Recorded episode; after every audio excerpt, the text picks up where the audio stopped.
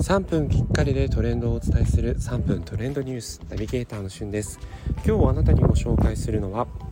JWAVE で発表されました音楽クリエイターが選んだ2021年すごい楽曲についてご紹介します。こちらはですね11月23日の祝日にオンエアされていた JWAVE スペシャルミュージックファンアワード2021において実際に50名の約50名の音楽クリエイターの人たちのアンケートで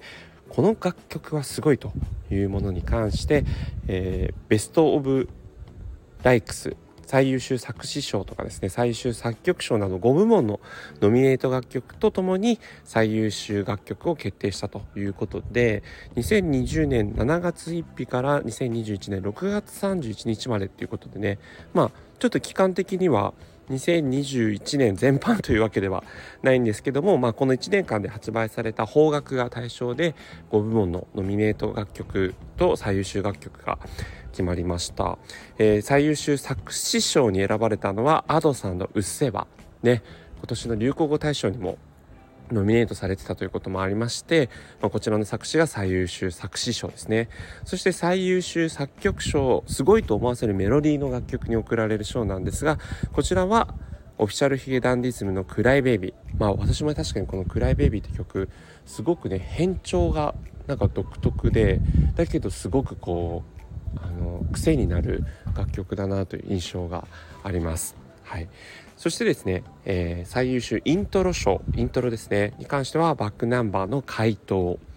えー、最優秀エンジニア賞は宇多田ヒカルの「ワンラストキス」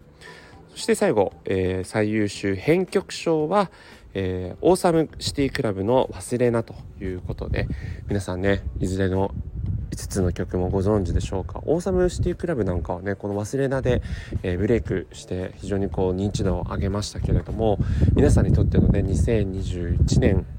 代表する曲というか印象的な曲何だったでしょうか。今だとねこう Apple Music とか Spotify とかのこうストリーミングサービスだとまあ自分が一番聴いたアーティストとか一番聴いた楽曲とかをこうランキングでね、えー、集計してあの表示してくれる機能があったりして結構それも SNS でアップされてる人が多いなという印象はあるんですけれどもえー、私もねまだ見てなくてもうちょっとあの12月末に近づいたらあの今年の楽曲をね出してみようかななんてふうに思っています、えー、ぜひねそのあたり何かある方はコメントください。それではまたお会いしましょう。Have a nice day